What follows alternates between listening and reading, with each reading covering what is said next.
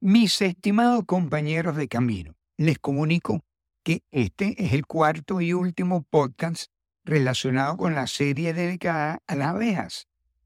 Un tema por lo demás interesantísimo que no se debe dejar de lado por su implícita importancia para el ser humano.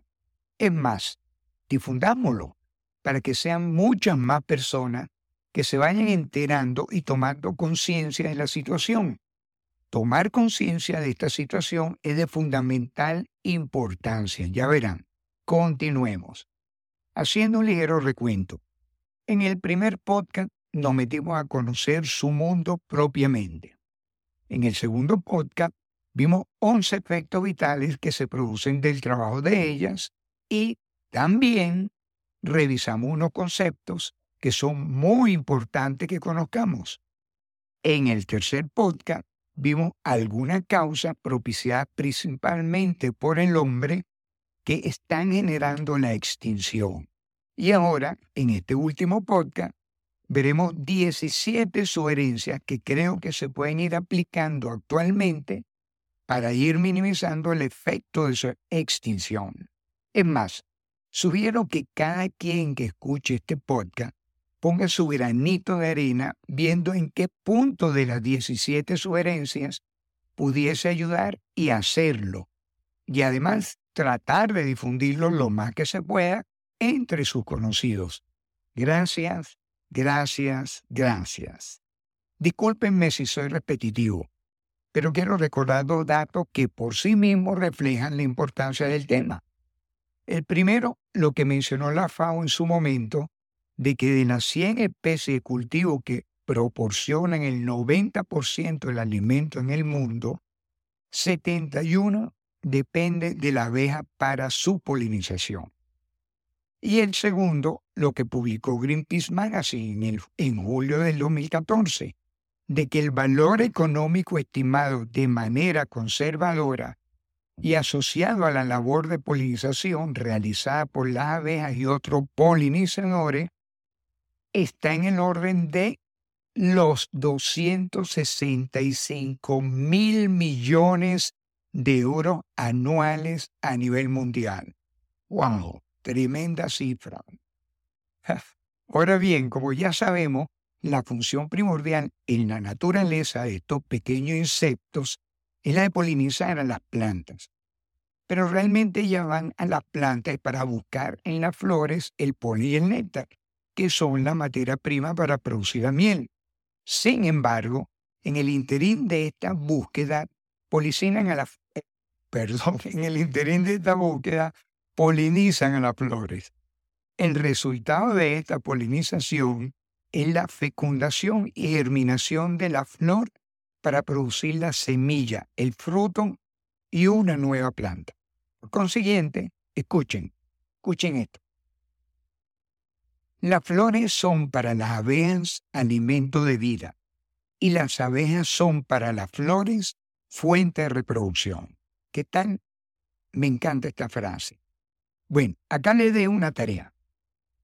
Fíjense cuál es la tarea. Completar la siguiente frase. Y las abejas son para los humanos.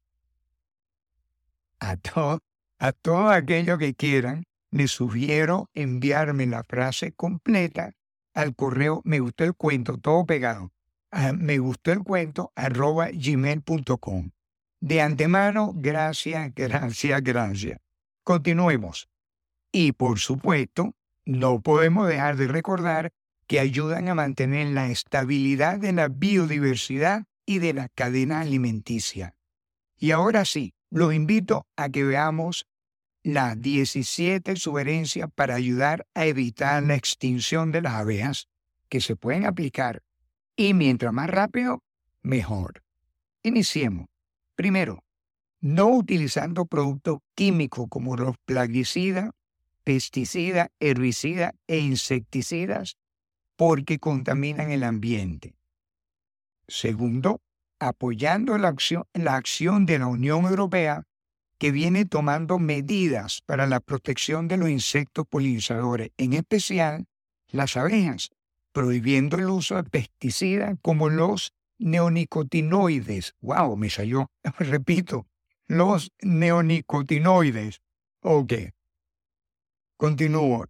Estudios científicos de la Agencia Europea de Seguridad Alimentaria han concluido que estas sustancias neurotóxicas afectan el sistema nervioso de las abejas y disminuyen significativamente su población. O sea, para ser más claro, las matan.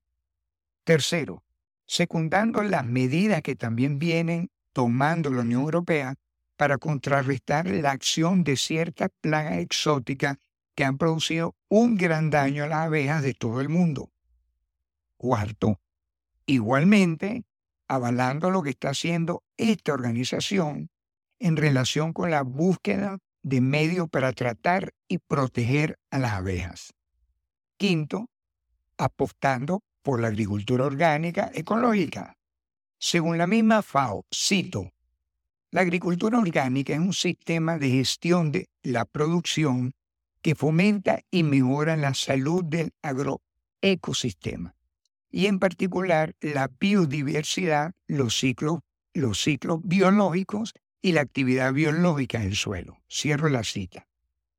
En la agricultura orgánica son fundamentales las prácticas de enriquecimiento de los suelos, como la rotación de cultivo, los cultivos mixtos, las asociaciones simbióticas, los cultivos de cubierta, los fertilizantes orgánicos y la labranza mínima, que benefician a la fauna y la flora del suelo mejoran la formación de éste y su estructura, propiciando sistemas más estables.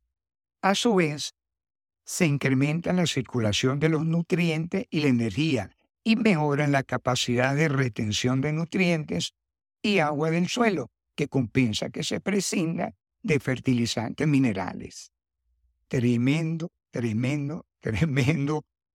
Quinto, sexto, creando jardines amigables para las abejas. Esto lo pueden hacer tanto los que habitan en casa como los que habitan en apartamentos.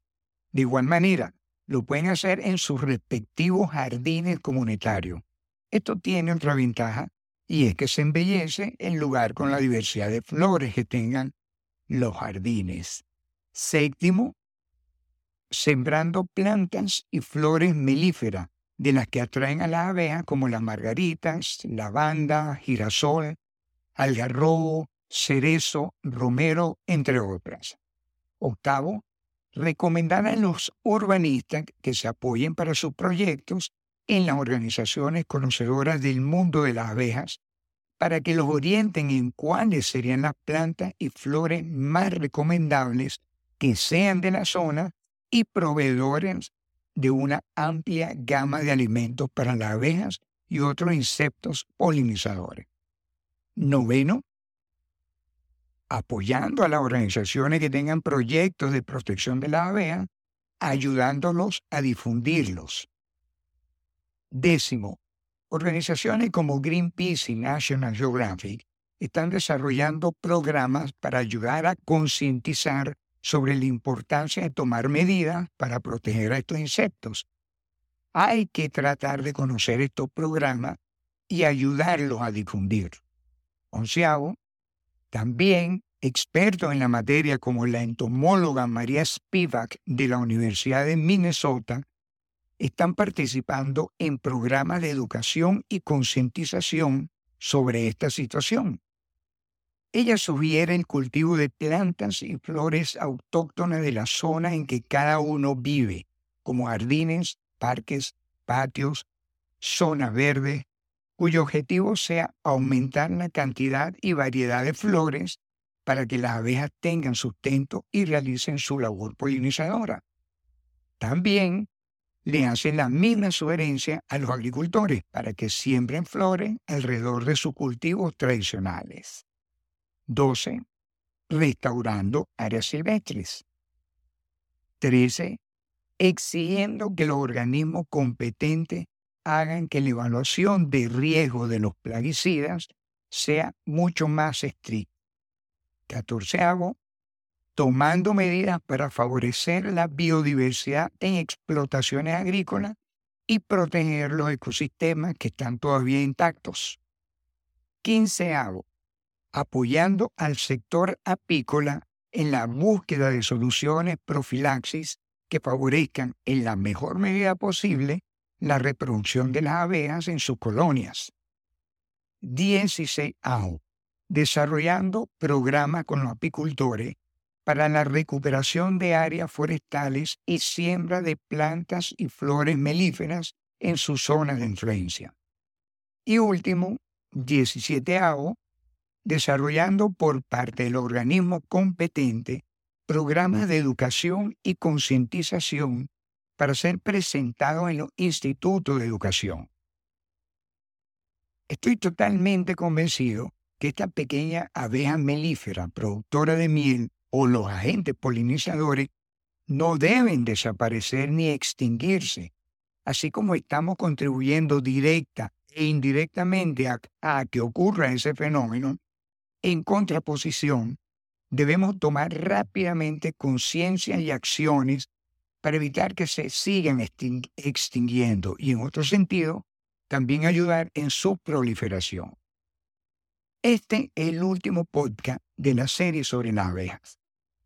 Por, por la importancia del tema, sugiero a mis queridos compañeros de camino que cooperemos, que hagamos llegar estos cuatro podcasts en la medida de lo posible a nuestros contactos de redes. Lo sugiero porque mientras más lo difundamos, más personas se enterarán de la situación y con seguridad estaremos ayudando algo más a concientizar sobre esta delicada problemática. De nuevo, gracias, gracias, gracias. Y dejo para reflexionar, dejemos de asociar a las abejas solamente con la miel. Asociémosla con nuestra vida, con nuestra supervivencia.